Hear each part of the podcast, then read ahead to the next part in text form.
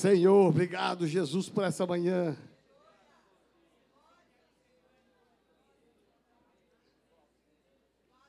Santo é o nome do Senhor, bendito seja. Amém. Estamos tão felizes nessa manhã, amém? amém. Aleluia. É, estamos aqui gratos a Deus. Uma das coisas que eu tenho aprendido aqui, estar na casa do Senhor no domingo, que é o primeiro dia da semana, é trazer gratidão. Nem sempre eu venho pedir, lógico, eu sempre tenho pedidos, mas eu entro sempre, eu saio de casa dizendo: Senhor, o que, que eu tenho para te agradecer? Na sexta-feira, no sábado, eu fico listando um tanto de coisas que eu preciso estar aqui para agradecer. Porque domingo passado eu pedi e o Senhor fez, então eu venho para agradecer. Aí eu vou pedir também hoje e a semana que vem eu venho para agradecer, amém? Porque Deus sempre está presente. Amém? Então olhe para o seu lado direito, esquerdo e fala assim: você está melhor do que você estava a semana passada. Amém? Estamos tão felizes aqui hoje tantas coisas boas acontecendo na vida da igreja. E nós louvamos a Deus pela vida de cada família que hoje é o terceiro domingo do mês em que estamos nos dedicando a orar pela família. Numa sequência de sete domingos, estamos nos propondo a parar, pensar, orar, ungir as famílias, que é o propósito maior de Deus na face da terra. É a tua família, é a sua casa. Amém? Então estamos felizes. Quantos professores nós temos aqui, aposentados ou nativa? Quantos professores nós temos aqui? Uau, fica de pé os professores. Eu quero honrar vocês. Essa semana foi o dia do professor. Nós descemos com os professores. Mas eu quero honrar, temos lá em cima, até na galeria lá, o Gustavo. Gente, uma das maiores missões da vida de um homem e de uma mulher é, é ser o que essas pessoas são se dedicar a ensinar as gerações. Eu quero honrar a vida de cada um de vocês. Eu queria que vocês fechassem seus olhos, Pai, em nome de Jesus. Nós te louvamos pela vida desses homens, dessas mulheres, que um dia se propuseram a ensinar as novas gerações. Renova, Senhor, o amor, renova o chamado, renova o ministério e abençoa tudo que eles têm passado ou que já passaram, em nome de Jesus. Amém, Senhor. Vamos aplaudir ao Senhor pela vida deles. Parabéns, viu? Vocês são demais. Amém. Pode se assentar. É, dentre tantas coisas, eu quero só dar algumas notícias boas aqui para vocês. É, uma primeira notícia boa, se puder colocar no telão aí. Eu não sei qual é a ordem da, que foi colocada aí pelo Gustavo das imagens mas eu quero só trazer aqui notícia boa. Essa aqui é uma fachada da nossa primeira igreja em Portugal. Ela já está totalmente adesivada, um prédio lindo que nós alugamos lá em Portimão. O pastor Aguinaldo com a pastora Elaine estão lá assim, depois de quatro meses apenas, já estão com uma colheita tão boa, tão abençoada. A nossa igreja está numa avenida muito boa. Portimão está quase no sul de Portugal, perto da Espanha. Estamos com uma caravana indo agora, final de novembro, para inaugurar a igreja oficialmente. Eles estão preparando tudo, já vão começar os cultos a semana que vem. E assim está uma bênção. A célula cresceu, ganharam muita gente para Jesus. E assim é resultado da sua oração, do seu investimento missionário, porque daqui da sede, que é a nossa mãe, nós estamos é, jorrando e transbordando unção para as nações. Talvez você não saiba, mas através da sua oferta, seu dízimo, estamos chegando lá, lá em Portugal, né? Então estamos com uma caravana indo agora, é, final de novembro, inaugurando dia 1 de dezembro a nossa primeira. Por que eu falo primeira? Porque já tem sinais de que vamos abrir outras igrejas lá em Portugal, em nome de Jesus. Amém? Você pode aplaudir ao Senhor. Deus é bom demais. A segunda imagem é um vídeo. Vê esse vídeo aqui, talvez você não vai entender muita coisa. Essa é a nossa igreja na Serra da Cantareira. Você viu que caiu um prédio em Fortaleza essa semana, viu?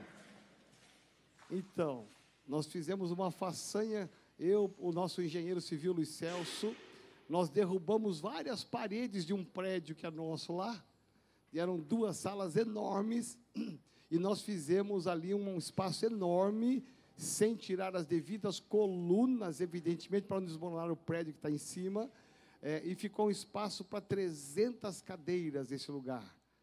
Essa obra está em andamento, vai ser carpetado esse chão, vamos colocar um som novinho, uma estrutura novinha, vamos ter um templo lá em cima, no primeiro piso, para 100 pessoas, que já existe, o culto está acontecendo daqui a pouquinho lá com o pastor Alex, é, que já existe, e agora lá embaixo, um templo para 300 pessoas, amém? Você pode aplaudir ao Senhor?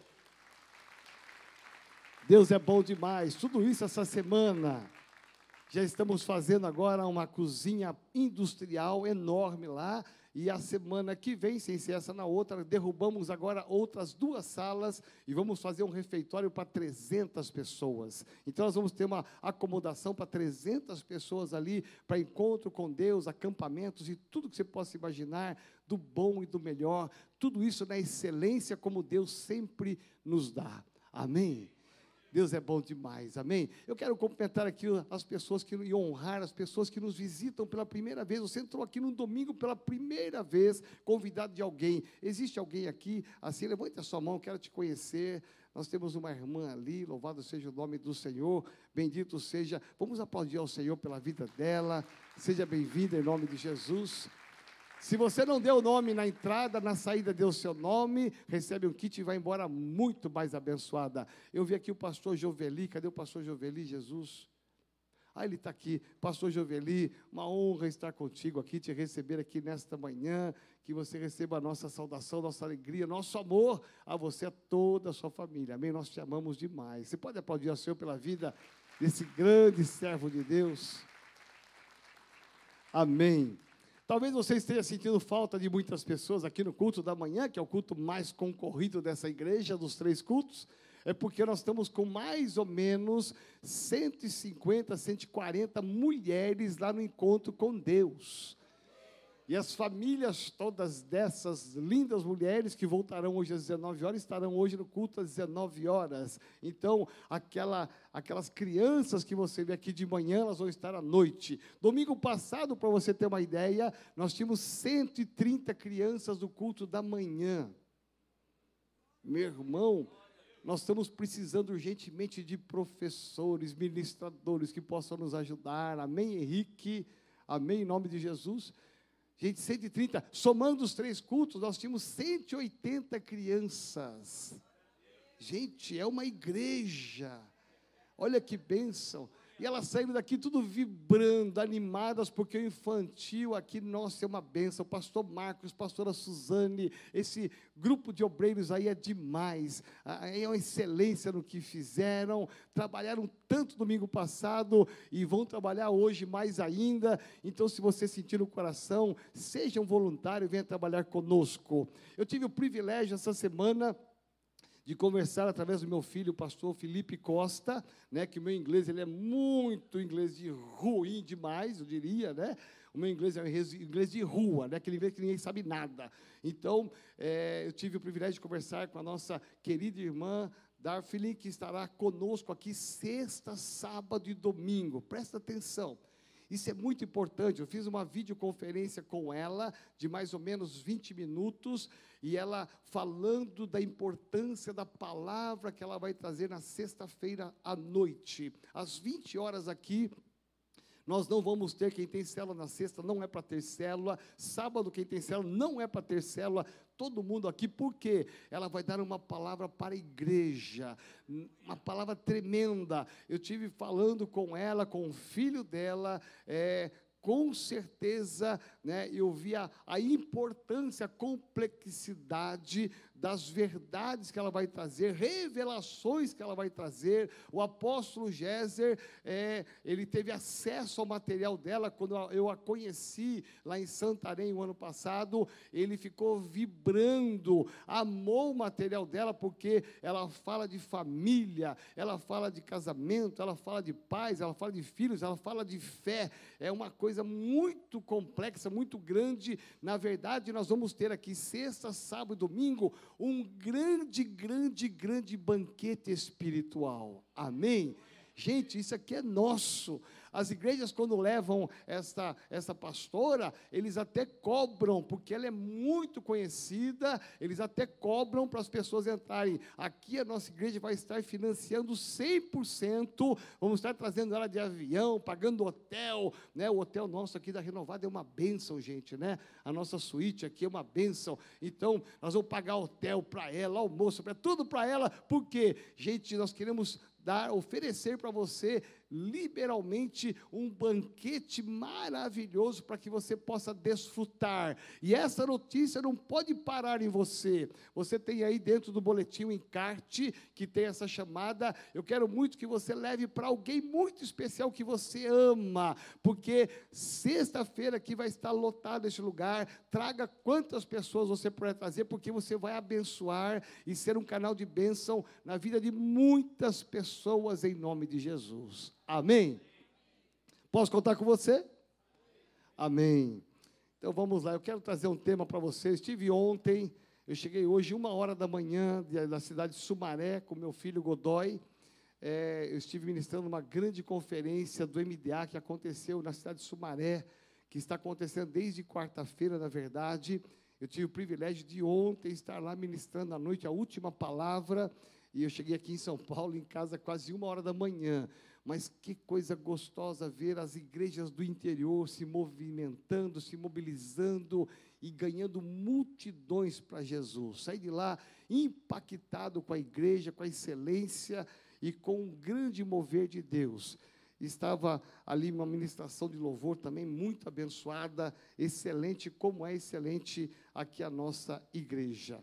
Eu quero falar com você hoje, que é o tema de família que estamos falando, que estou ministrando. Esse tema de família, há um projeto de Deus, que o tema é Vencendo as Crises da Família. Diga assim: Vencendo as Crises na Família. Aí nós pressupomos que é claro que existe crise na família. Sim ou não? Sim. Nós aprendemos desde o primeiro domingo, pastor Cláudio trouxe uma palavra domingo passado aqui, porque nós estamos olhando para Deus, não estamos olhando para os problemas, para as dificuldades, estamos olhando para Deus, porque Ele pode trazer a vitória sobre a minha vida e sobre a sua vida. Então, olhar esse tema é vencendo as crises da família, ou vencendo as dificuldades da família, porque às vezes você não está em crise, mas tem dificuldade e pode ser a dificuldade também algo que você precisa resolver e enfrentar, mas uma das coisas que eu tenho aprendido é que nós podemos vencer quando estamos ligados em Deus. Tudo você pode vencer. Todas as coisas podem passar quando você está ligado em Deus e alcançar no final da história a vitória. Abra sua Bíblia comigo, o livro de Ruth, capítulo 1, de 1 a 7, o verso 22. Livro de Ruth.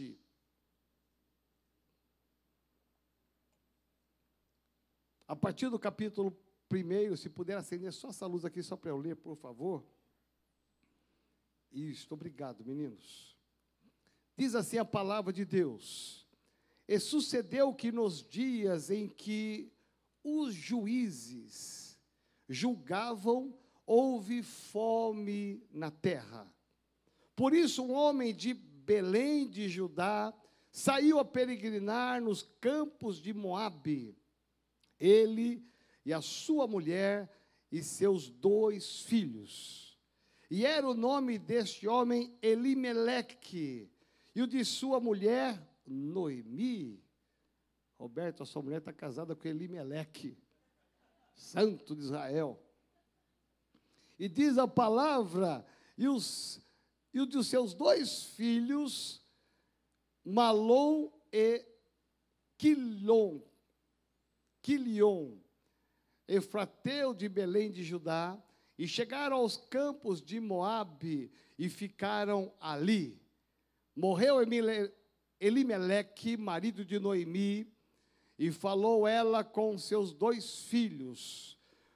os quais, e ficou ali, aliás, com seus dois filhos, os quais tomaram para si mulheres moabitas, e era o nome de uma Ofa e da outra Ruth, e ficaram ali quase dez anos.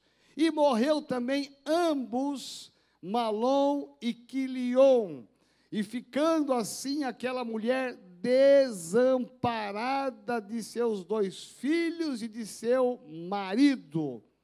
Então se levantou ela com suas noras e voltou dos campos de Moabe, porquanto na terra de Moabe ouviu que o Senhor tinha visitado o seu povo, dando-lhe pão.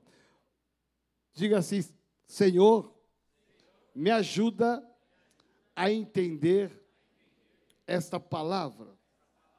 E o versículo 7 encerra dizendo: Por isso saiu do lugar onde estivera, e as suas noras com ela, e indo elas caminhando, voltaram para a terra de Judá. Versículo 22 diz assim: Assim Noemi voltou e com ela Ruth, a Moabita, sua nora, que veio dos campos de Moabe, e chegaram a Belém no princípio da colheita das cevadas. Amém? Feche os olhos, Senhor, em nome de Jesus, eu quero pedir agora, é a tua palavra que foi lida, é a tua palavra que foi proferida, ela é a verdade absoluta Traz agora nessa manhã a revelação sobre cada homem, cada mulher, mas principalmente sobre a família. Senhor, nós sabemos que a família é o projeto do Senhor, é o sonho do Senhor, mas é o alvo dos ataques de Satanás. Por isso, Pai, vem trazer a revelação, ajuda as famílias a vencerem as lutas, as dificuldades, ajuda as famílias a saírem das crises, aquelas que estão, ajuda as famílias a saírem das dificuldades, aquelas que estão. Vem Espírito Santo, revela a tua palavra, abre os ouvidos, abre os olhos, abre os corações, para que recebam a tua palavra e que saiamos daqui nesta manhã dizendo: O Senhor falou comigo, o Senhor me tocou, o Senhor mesmo me visitou nesta manhã, em nome de Jesus. Amém, Senhor. Amém. Esse texto aqui, eu quero apenas é, situar você no tempo e no espaço, porque é, é difícil você ver alguém pregando sobre Ruth, sim ou não? É difícil, até quem tem Bíblia mesmo assim de papel, aí você vai falar Ruth, a pessoa fica é, pulsando, procurando, porque não acha Ruth, porque é um livro que normalmente a gente não lê. Mas é interessante porque é, esse livro está num contexto histórico interessante. Esse livro ele aparece exatamente no momento em que diz aqui sobre os juízes. Está no tempo de juízes, quando a nação de Israel saiu lá do Egito e eles caminharam 40 anos pelo deserto. Quando eles chegam em Canaã, até esse momento não existe reis. O período de reis não entrou. Quem governava, quem comandava era um homem que era levantado por Deus. Lá no passado foi Moisés, para entrar em Canaã foi Josué. E quando eles entram lá em Canaã, quando Josué morre, entra o período de juízes. Por que juízes? Porque o povo se sem um governo, ele tende a andar pelo caminho errado. Um povo sem um comando de Deus, através de um homem, ele acaba saindo fora dos princípios da palavra. Então, sempre que Deus levantou o homem, é para direcionar o seu povo. Diga assim: eu preciso de uma direção de Deus.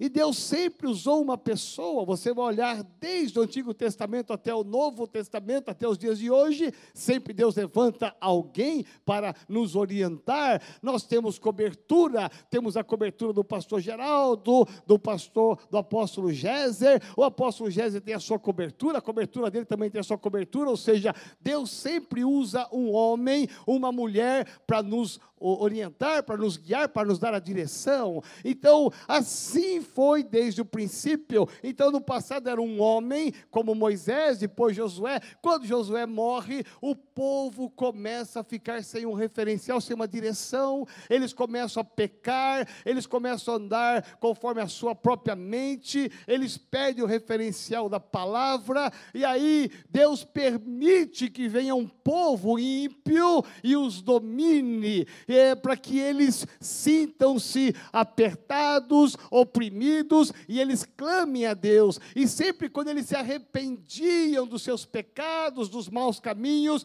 Deus levantava um juiz, esse juiz se levantava, e você vai ter na história pelo menos 13 juízes, que está no livro de juízes, porque Deus queria trazer a existência, a libertação do seu povo, porque houve arrependimento. Diga assim: quando há arrependimento, há libertação.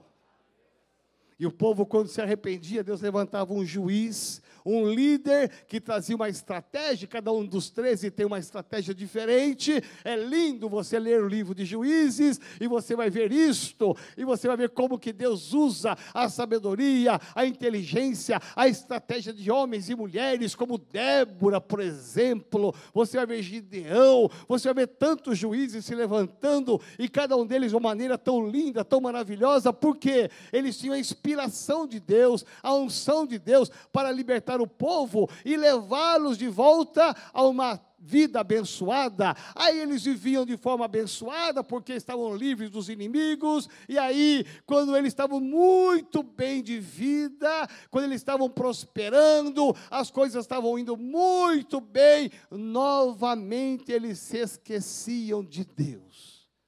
Parece um pouquinho a nossa história, não parece? Tem gente que só busca Deus na hora do perreio. Quando o bife começa a fritar. Porque na hora que a coisa está boa, a gente quer ir para a praia, para casa de campo.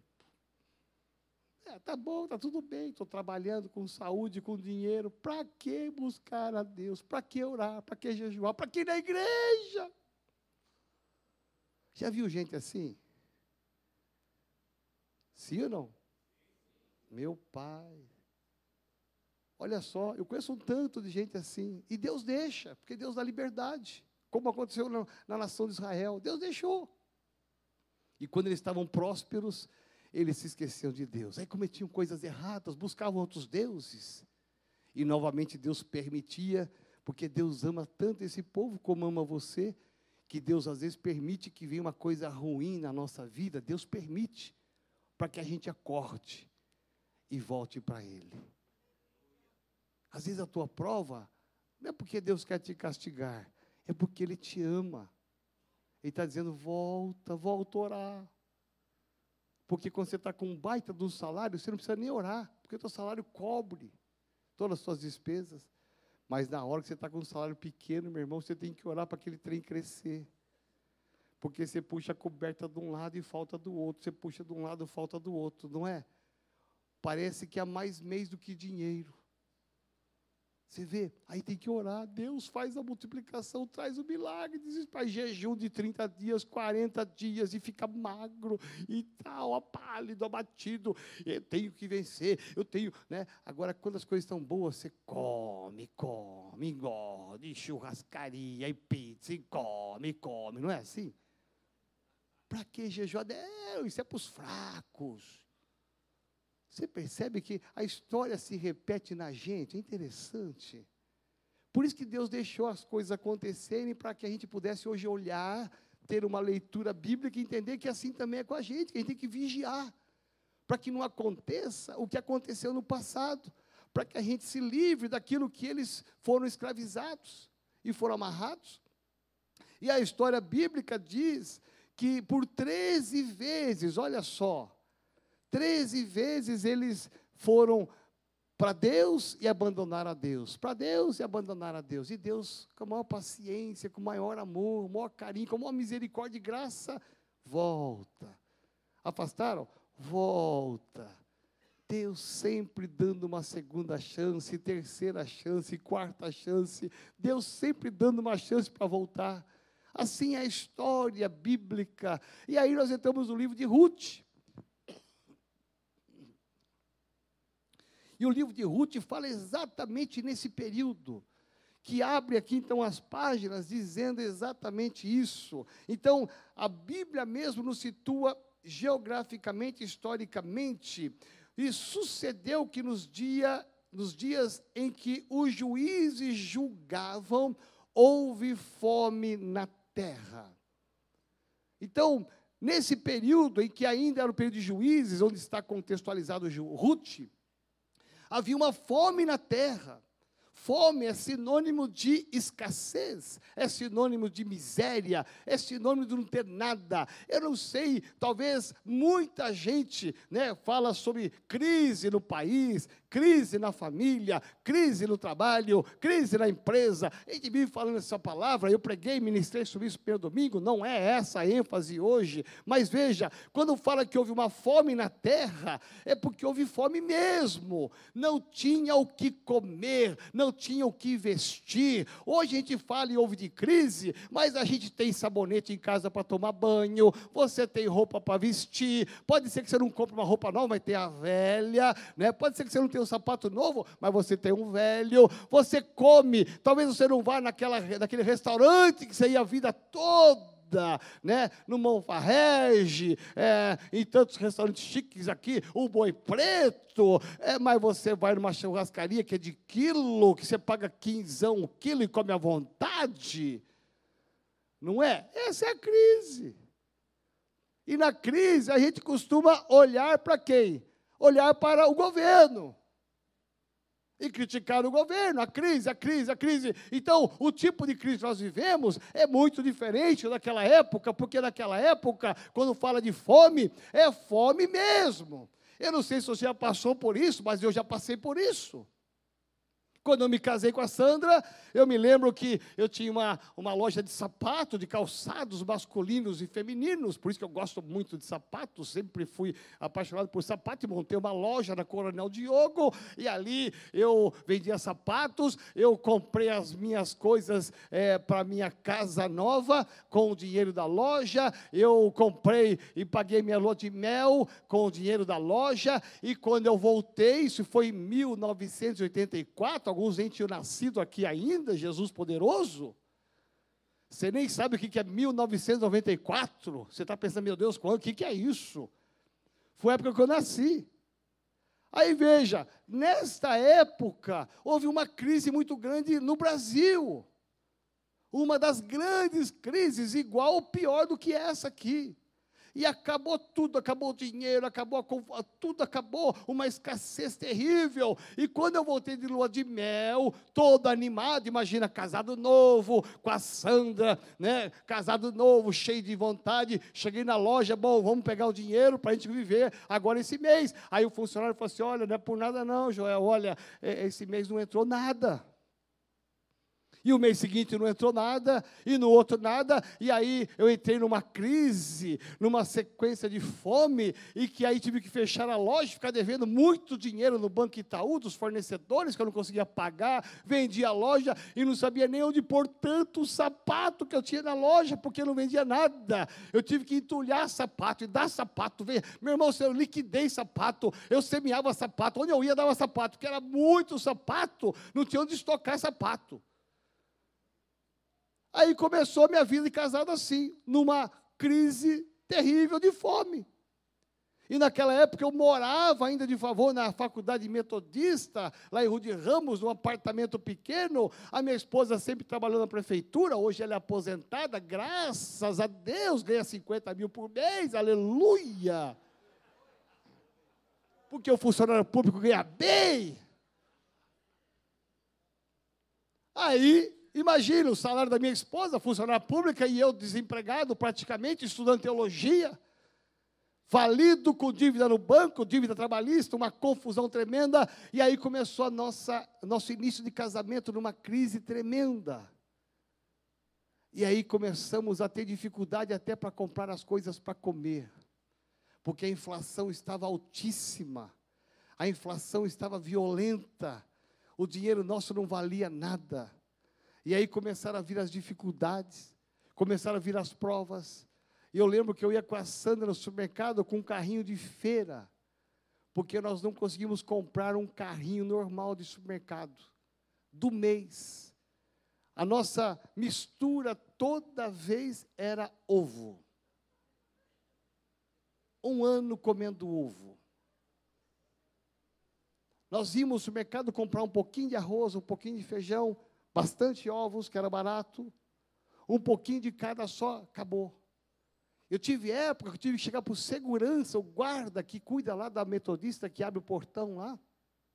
Eu tive que chegar para ele assim, com muita cara de pau, falei assim, não é por nada não, você tem como emprestar 10 reais? Eu não tenho dinheiro para ir para procurar emprego. Eu fiz um currículo, naquela época não era nada informatizado, era levar currículo na porta da empresa as metalúrgicas em crise, o país em crise, aquelas filas quilométricas, abrir uma vaga, tinha milhões de pessoas, e lá ia eu bater, andar a pé em São Bernardo, Ruth Ramos, Santo André, que é a minha formação técnico-mecânico, e meu irmão, o segurança pegava o, o currículo, ele jogava acho que no meio de um monte de currículos, largava lá, nunca fui chamado até hoje, já passaram quantos anos, nunca fui chamado para trabalhar, porque era uma crise muito grande, meu irmão, eu lembro que eh, foi uma, a época mais difícil, primeiro ano de casado. A época mais difícil que nós vivemos numa escassez tão grande. Lógico, tudo isso passou, superou. Nós vencemos esse ano, porque depois de dois anos o país começou a melhorar, as coisas começaram a melhorar, e as coisas andaram, e Deus foi abrindo portas, e a coisa foi melhorando, mas Aquele primeiro ano marcou a nossa história. Foi o ano que a gente mais orou junto. Foi o ano que a gente mais chorou junto. Foi o ano que a gente mais jejuou forçadamente. Meu irmão, você não tem ideia. Eu era pastor auxiliar de Morro Grande, uma igreja de 30 membros, sem dinheiro, uma igreja não tinha dinheiro. Eu ia a pé fazer visitas àquele Morro Grande, por isso que chama Morro Grande. Eu fui entender por que é Morro Grande. Porque você sobe, sobe, depois você desce, desce, desce, depois você sobe, sobe, desce, desce. E, meu irmão, meu sapato era furado embaixo a sola, de tanto que eu andava a pé, com uma pasta 007 com carteira e a Bíblia dentro. Mas presta atenção, aquela foi uma época de crise, de dificuldade que eu passei na área de fome. E aqui diz a Bíblia exatamente isso que foi uma época muito difícil, onde houve fome, mas se levanta um homem chamado Elimeleque.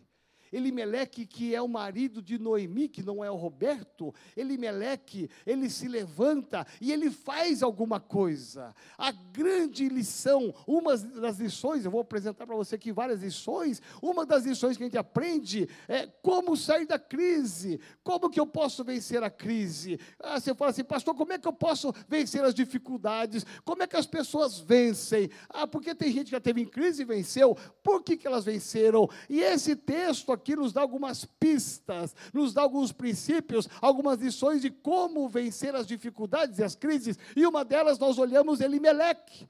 Elimeleque é um homem que estava vivendo a crise com a sua mulher, com os seus dois filhos, dois homens. Então, ele está passando a fome, ele está acompanhando a fome, ele está recebendo nada de nada, e ele sente a escassez, mas ele nos ensina uma lição: que no meio da fome, no meio da miséria, no meio da escassez, a gente tem que fazer alguma coisa. Diga assim: eu preciso fazer alguma coisa eu preciso reagir. Meu irmão, a gente vê o país nessa miséria toda, e não é só miséria financeira, não, miséria espiritual milhares de pessoas se perdendo, indo para o inferno. Nós temos que fazer alguma coisa. Você tem que fazer alguma coisa quando entrar a sua família em dificuldade. Não pode ficar contemplativo, acomodado, parado, esperando a crise passar, esperando a dificuldade passar. Não, Deus te levantou, Deus me levantou para a gente fazer alguma coisa, e aquilo que nós temos que fazer, Deus não vai fazer. Então, cutuca esse irmão e fala assim: ó, faça alguma coisa. Meu irmão, na dificuldade, ele meleque, ele não pensou duas vezes. Eu tenho que agir.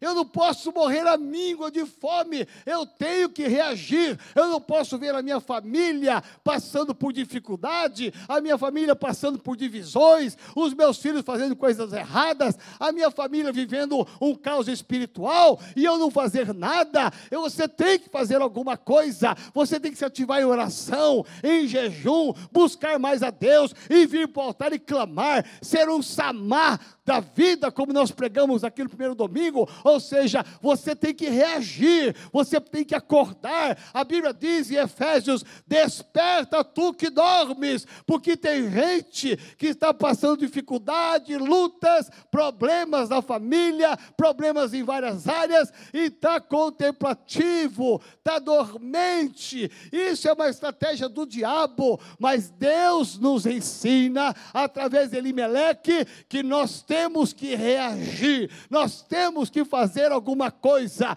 Se você quer algo melhor na sua vida, tem que fazer alguma coisa. Eu mostrei dois vídeos aqui para você, uma foto e um vídeo intencionalmente porque nós queremos ganhar o mundo para Jesus. Como é que nós fazemos isso? Abrindo igrejas. E nós estamos reagindo, nós não estamos só orando pelas nações, não estamos só intercedendo pelas nações, nós estamos reagindo, nós estamos agindo. Pegamos um casal de pastores lá de Arapongas e mandamos para Portugal, faça a obra, ganhe pessoas para Jesus. A igreja está aberta. Porque estamos reagindo, nós não estamos esperando que Jesus Jesus volte e leve as pessoas para Ele e muitos vão para o inferno. Não! Aquilo que nos compete a fazer, estamos fazendo. Nós queremos ampliar a cantareira para 300 pessoas. Eu não posso ficar só orando, Deus, faça um milagre, transforma o prédio, levanta outro. Não! Nós temos que fazer alguma coisa. Tem que pegar a marreta, tem que derrubar. Eu tenho que fazer alguma coisa. Aquilo que me compete, o que compete a você, Deus não vai fazer. Ele espera que você reaja quando houver uma dificuldade, uma luta, e que você reaja não com a força do seu braço, mas que você lute com as armas espirituais. Segunda lição que nós aprendemos com Elimelech é que às vezes, quando a gente vai reagir diante da dificuldade, ao invés de melhorar, a gente piora. Tem gente que na hora da crise, da dificuldade, perde a razão. Tem gente, essa é uma estratégia do diabo, tem gente que na hora da luta, da dificuldade, ele quer reagir. Só que ele reage com tanta violência, porque ele está desnorteado, ela está desnorteada, nós perdemos o referencial, perdemos a sabedoria, e a gente reage negativamente, erroneamente. Ele meleque, ele reage sim, é a primeira lição, mas a segunda lição que nós aprendemos é com o erro dele, porque ele sai de Belém e vai para Moabe. Belém é casa de pão, diga assim, casa de pão. Sabe onde é a sua casa de pão? É aqui na igreja.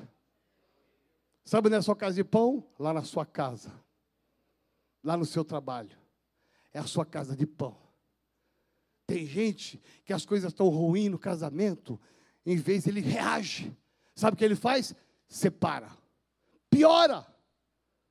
Tem gente que está brigando lá, tendo divergência com o chefe, com o gerente, com o diretor, não sei quem lá, com o presidente da empresa. Aí você está nervoso, está insatisfeito, está em crise de relacionamento. Vai lá, discute e pede a conta.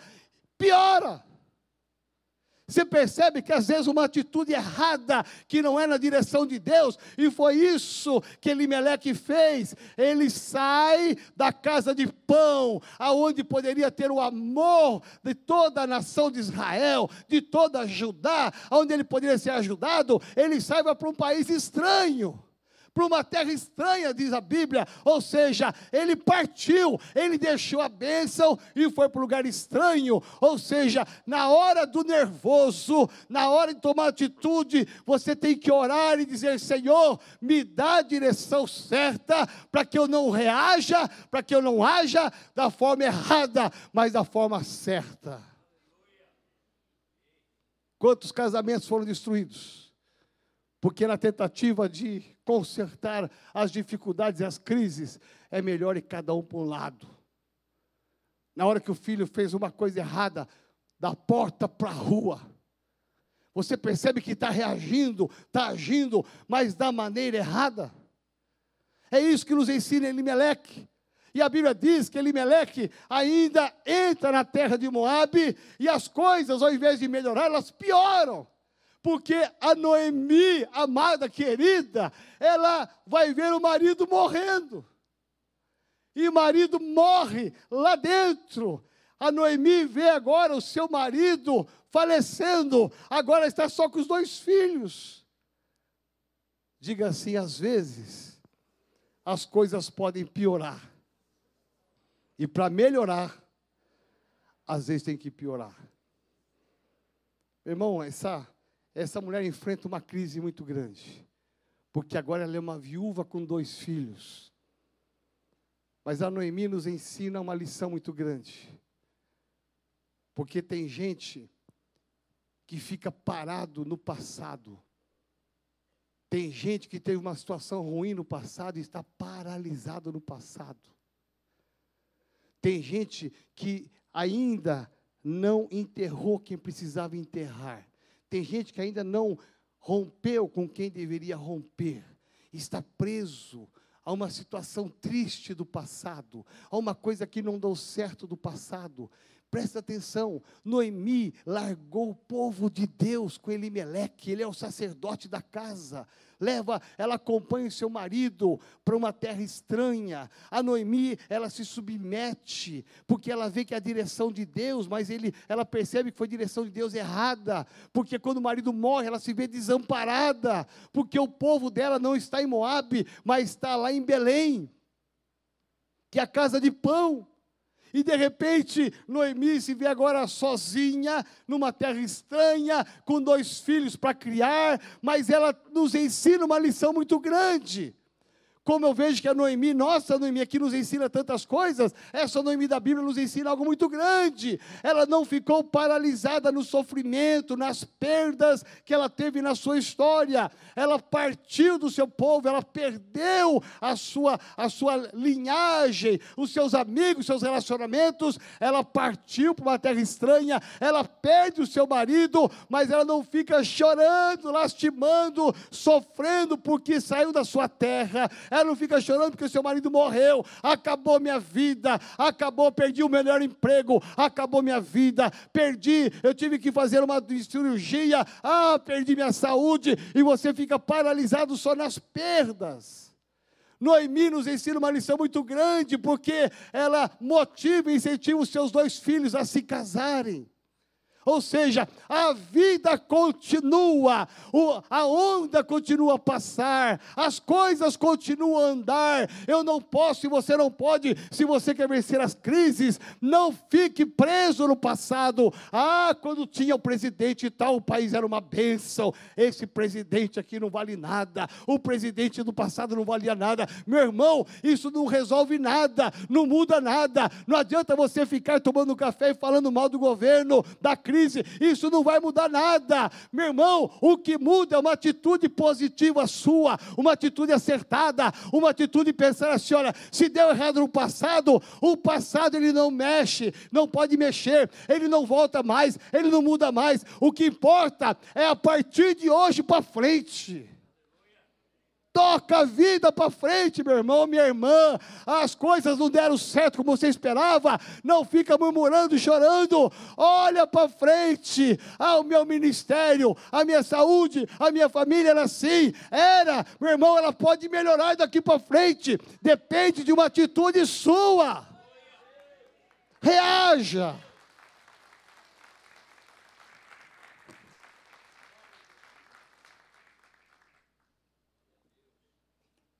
Os dois filhos morrem. Você vê que a tragédia está piorando, ela está aumentando. Elimeleque morre, os dois filhos casam, de repente os dois filhos morrem. O primeiro se chama Malom. Malom significa alegria. O significado em hebraico é alegria. E ela colocou, eles colocaram o nome naquele menino quando nasceu, porque um pai e uma mãe, quando vai nascer o neném, já começa a escolher desde os três, quatro meses, já sabe o sexo, começa a escolher. Sim ou não? E ninguém vai escolher o nome feio, vai? Não, tem um significado. Por isso diga assim: o meu nome é muito bonito. Sabia? Alguém pôs, seu pai e sua mãe pôs o um nome em você porque há um significado. Quando Elimeleque e Ruth e aliás Noemi colocaram o nome de Malom, alegria. Alegria chegou nessa casa.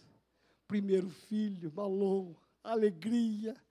Era só nós dois aqui, Elimeleque. Noemi, só nós vai chegar um filho, essa casa nunca mais vai ser a mesma, não vai mesmo, vai acordar de madrugada, o filho chorando, yeah, yeah, e vai lá e troca a fralda, e dá lelê, vai lá, você agora não, troca essa, vai lá, muda, não muda, gente? Muda, mas não é uma bênção? Filhos são bênçãos, gente. Não precisa esperar ele casar e ir embora para você sentir falta dele. Valorize enquanto você está com seu filho dentro de casa. Honra a vida dele. Ame o seu filho enquanto ele está em casa. Porque depois que vier no altar aqui casar, hora que sair da igreja e fala. Uhum. Quantos casamentos que eu já fiz que em vez de ser alegria, é choro. Vai embora. Meu Deus. Quarto dela vai ficar vazio. Meu Deus, as bonecas dela. Ai, ai, como é que vai ser sem ela em casa? Não é assim? Não precise esperar para ir embora para você valorizar quem você ama. Ame enquanto ele está perto, enquanto ela está perto. Porque no dia do casamento vai ser só alegria. Vai ser malom. Vai ser uma maloada só. Sabe por quê? Porque malom é alegria. Uma criança traz alegria. Cresceu malom, a casa era alegre, tudo alegre. De repente malom morre. Morreu, sabe o quê? Para Noemi Morreu Elimeleque, agora morre a alegria. Talvez você entrou aqui hoje e na sua casa já morreu a alegria. Deixa eu falar bem para você.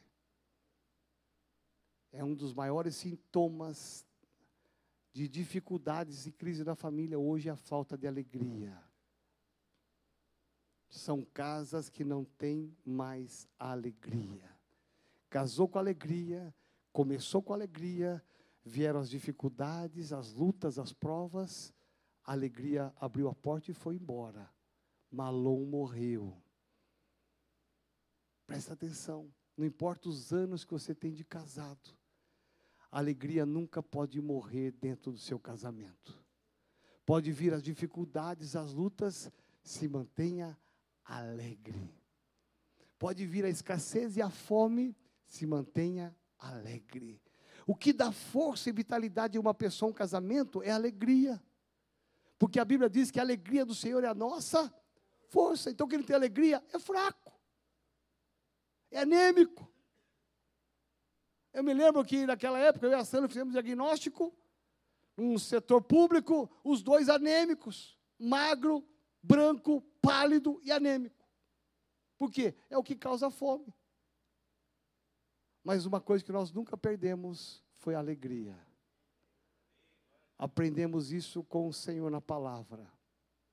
Pode vir o que for, a crise que for, eu não vou perder a minha alegria. Malom não vai morrer na minha casa. Tem gente que perdeu a alegria no trabalho, começou alegre, feliz, aí começou não se identificar com os colegas de trabalho, com o chefe, começou a ter problema na área, foi perdendo a alegria, vai trabalhar sem malom. Malom morreu no seu trabalho, você começou uma faculdade animado, alegre, primeiro ano, segundo ano, no, no, aí você fala, meu Deus, eu era tão malom, agora não sou mais malom. Você percebe que essa é uma estratégia do diabo de matar a nossa alegria. Presta atenção. Esse texto nos ensina que a alegria não pode morrer na sua casa. Não importa o que vem de luta, dificuldade, mantenha a sua alegria, mantenha a sua cabeça erguida. Sabe por que nós somos alegres na hora da luta, da dificuldade, da prova, da tribulação? Não é porque nós somos igual hiena, não. Toda hora. Qualquer coisa. E o país vai afundar. Vai. Eu não acredito. Vai. Meu Deus! Ainda, não. Ah, vai afundar. Tem da risada de tudo, gente. Nós estamos alegres no tempo da dificuldade, da crise, sabe por quê? Nós temos fé. Nós temos fé. Pode aplaudir ao Senhor. É saber que o estado que eu estou hoje não é o que eu sou. Eu sou em Cristo mais que vencedor. Então o estado de hoje é a minha esperança de que amanhã vai melhorar. Então me alegro hoje, eu não vou ficar sem malom, não. Eu mantenho a minha alegria porque amanhã as coisas vão melhorar. Porque eu não ando sozinho, você não anda sozinho, a igreja não anda sozinha, nós andamos com o Senhor e com Cristo no barco vai tudo bem. Mas a coisa, ao invés de melhorar, piora.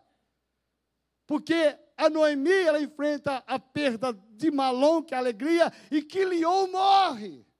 Os dois se casam e os dois morrem. Quilion significa perfeição no hebraico. Perfeição é você fazer tudo na excelência, é você fazer tudo perfeito no sentido básico da palavra, ou seja, Sabe aquele cuidado que você tinha no passado? Há uma tendência da gente perder os cuidados do passado. Olha como você cuidava do seu corpo no passado. E olha como você cuida hoje. Olha o que você fazia quando você era solteiro. E olha o que você faz hoje. Fazia academia, e tomava aquelas coisas para ficar magrinho, corpo sarado, e ficava ali, ó, uau, uau a mulher no espelho com a cinturinha fininha, 38. Ui!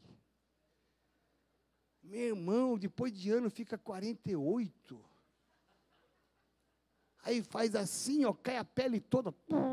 O sangue de Jesus tem poder. Meu irmão, quando eu vi que meu cabelo estava caindo, ficando careca, eu falei: o quê? Eu estou perdendo a minha perfeição? Não! que, que é isso? Comecei a olhar minha careca pelas câmeras aqui. Eu falei: que, que é isso? Sangue de Jesus em poder? Demiti o filmador porque só filmava minha careca? Está excluído da igreja, não toma mais Santa Ceia por um ano. O que, que é isso? Foi lá no especialista, faz um implante, taca cabelo aqui, meu filho. Que eu quero manter, manter a minha perfeição. Uau! É. Você percebe? até na roupa, no cuidado que a gente tem. Dá uma olhada como você, alguns, alguns, lógico, se cuidavam tão bem no passado, depois que casa, tem filhos, começa a relaxar. Começa a perder a perfeição. Olha como era a sua casa quando você casou. Tudo novinho, maravilhoso, fogão brilhando. Hum, meu Deus do céu, geladeira limpinha, nada. Vai ver hoje às vezes pé enferrujado, a geladeira toda pipocada de ferrugem. Se abre, a geladeira não fecha direito porque a borracha está ressecada. Aí bate. Alguns amarram com barbante, outro põe uma, uma, uma, escada, outro põe uma, uma cadeira para apoiar para não abrir a geladeira. O congelador está tá saindo gelo até para fora. Marido troca. Meu irmão. Vê como a gente acaba perdendo a perfeição? Morreu a perfeição. Morreu a alegria, morreu a perfeição.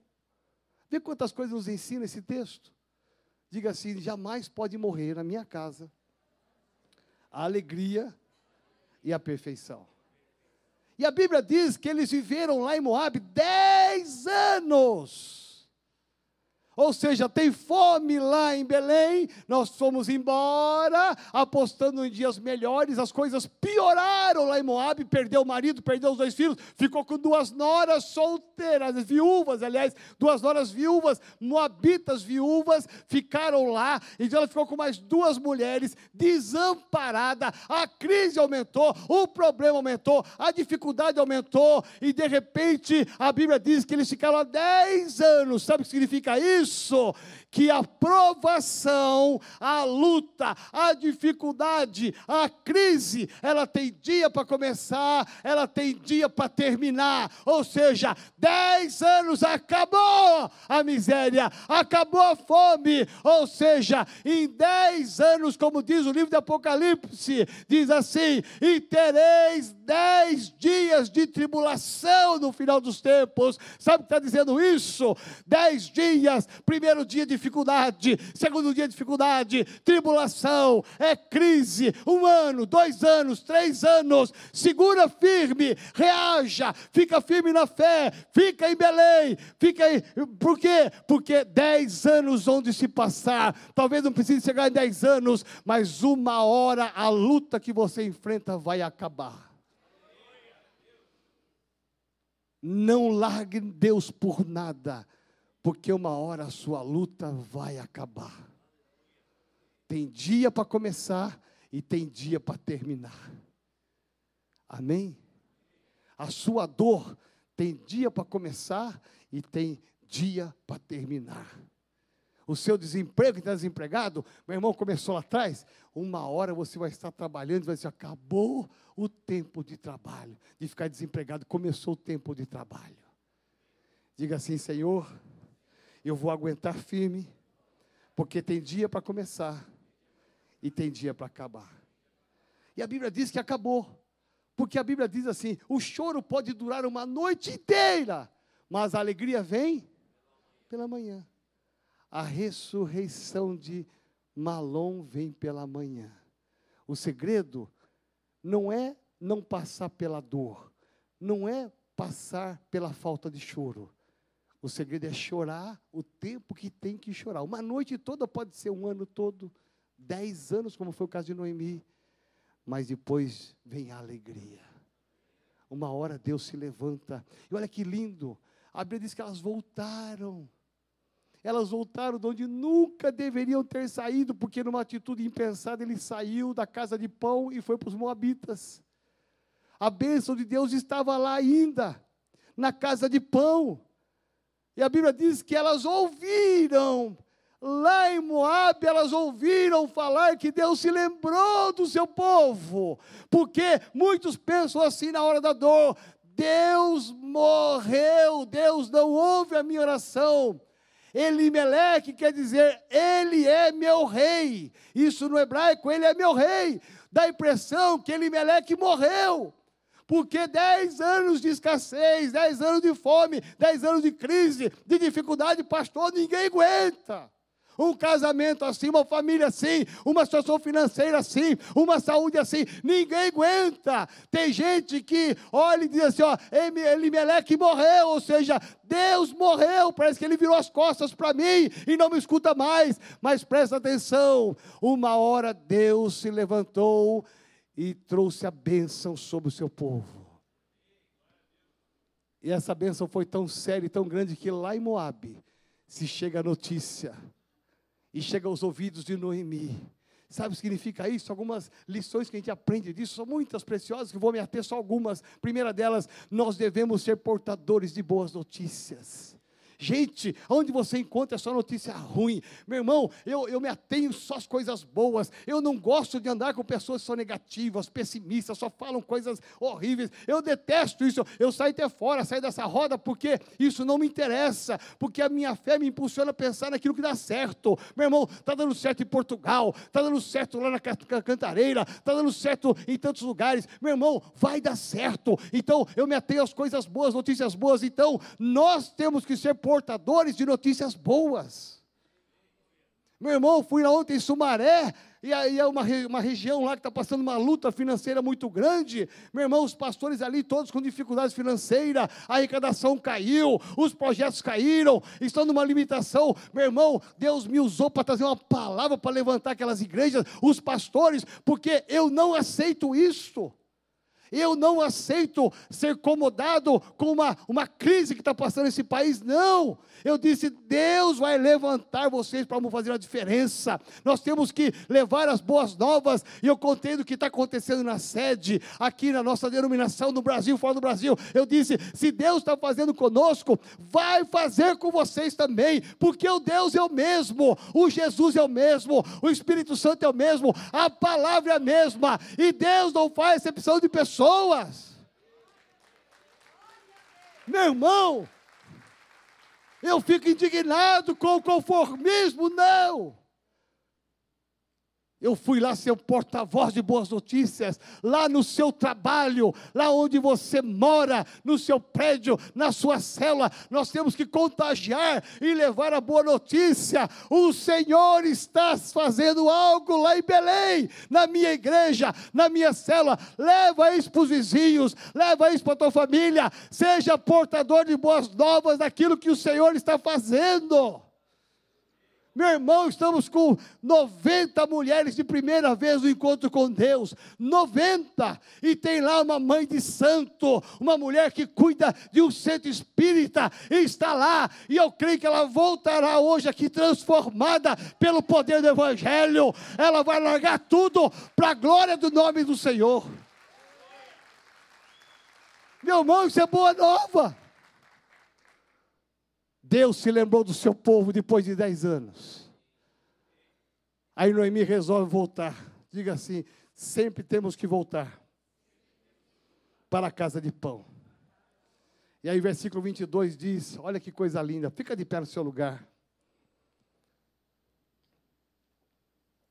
Por gentileza. Diz assim: Assim Noemi voltou e com ela Ruth a Moabita, que é nora de Noemi, que veio dos campos de Moabe, e chegaram a Belém, casa do pão, no princípio da colheita das cevadas. Quando que ela chega? No princípio da colheita. Deus tem uma colheita para você. Não saia da casa de pão. Não saia da sua Belém. Não saia da sua família. Não saia da sua igreja. Não saia da sua cela. Porque Deus, Ele quer te dar uma colheita. Talvez você tenha plantado, plantado, plantado e não tenha colhido. Noemi voltou com a sua nora, Ruth, que é o livro inteiro que vai começar então a história de Ruth agora. Quero desafiar você a ler na sua casa. A história dessa moça, Nora de Noemi. Vai começar uma história linda. Porque a Ruth, ela fez opção de andar com Noemi. Enquanto uma foi embora, Ruth disse: Eu não vou te deixar. Eu não vou te desamparar. O teu Deus é o meu Deus. E aonde você morrer, eu morrerei. Vou te dar uma lição de fidelidade. Fidelidade. Você vê como que nós podemos vencer as crises, as dificuldades? Olha quanta coisa. Eu quero te convidar a fechar seus olhos. O seu tempo com o Senhor agora.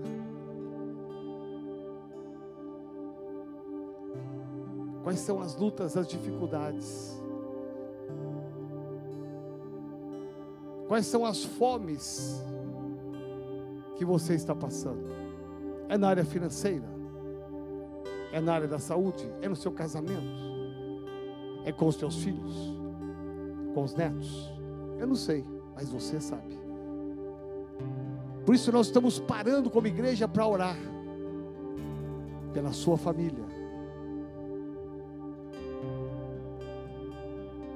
para te ungir e dizer que você está na casa de pão, Belém. Todas as vezes que você vier para esse lugar, saia da sua casa Não importa o transporte que você venha dizendo, eu vou para Belém. A Metodista Renovada cede a minha Belém. Ali é a casa de pão. Ali eu vou ser amado, você querido, você ajudado, você amparado. Ali vou ser alimentado espiritualmente. Porque ali é a minha casa do pão. Quando você for para a tua casa, não importa onde você more, ali é a sua casa de pão, é a sua Belém. Mantenha viva a alegria, mantenha viva a perfeição. Talvez você vai ter que sair daqui hoje e tomar algumas atitudes corretas e não erradas como Elimeleque. Algumas atitudes que possam mudar o final da sua história. Por isso eu quero te convidar nesta manhã, todos vocês, a vir aqui nesse altar, pega na mão da sua esposa, dos seus filhos e vem aqui no altar, porque hoje é o dia da restituição. Noemi volta com Ruth, exatamente no momento em que estava sendo feita a colheita, as primícias a colheita estava sendo feita, ou seja, voltou a fartura, voltou a abundância. Sabe por quê? Porque ela voltou para Belém. A bênção estava em Belém, não estava em Moabe. A bênção estava na terra que Deus levantou e não na terra estranha. Então vem aqui pautar com a sua família. Nós queremos orar por você. Nós queremos ungir você. Nós pastores vamos ungir vocês, líderes de área, distrito. Nós vamos estar ungindo, porque hoje é o terceiro domingo de colocar a tua família diante do altar e dizer: Senhor, recebe essa família. Volta a alegria, volta a perfeição, volta, Senhor, traz abundância, que acabe o tempo da tribulação, que acabe o tempo da provação, em nome de Jesus, em nome de Jesus.